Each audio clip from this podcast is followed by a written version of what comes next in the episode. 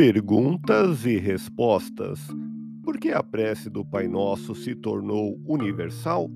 Jesus a pronunciou, ensinando-a aos apóstolos. O Evangelho é um resumo daquilo que Jesus ensinou e fez aqui na Terra, procurando dar-nos uma orientação.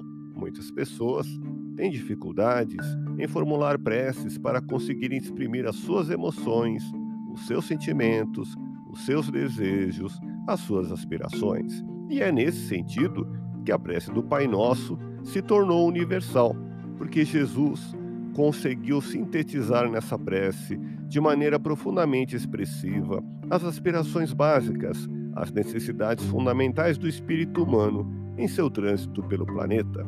A prece do Pai Nosso é, sem dúvida, aquela que mais apropriadamente nos leva a nos dirigirmos a Deus. Através dela, nós conseguimos colocar perante o Pai Supremo os nossos problemas mais essenciais e exigentes da nossa atual caminhada terrena. Lembremos que Allan Kardec teve a necessidade de escrever um livro de preces, mas advertiu de que não fazia aquilo para que as preces fossem repetidas mecanicamente, segundo ele ensinou, e sim pensada e sentidamente, através da razão e do sentimento, e fazia aqueles modelos de preces levando em consideração a necessidade que muitas pessoas seguem de terem um modelo para poderem exprimir os seus sentimentos na hora da prece. Quer saber mais?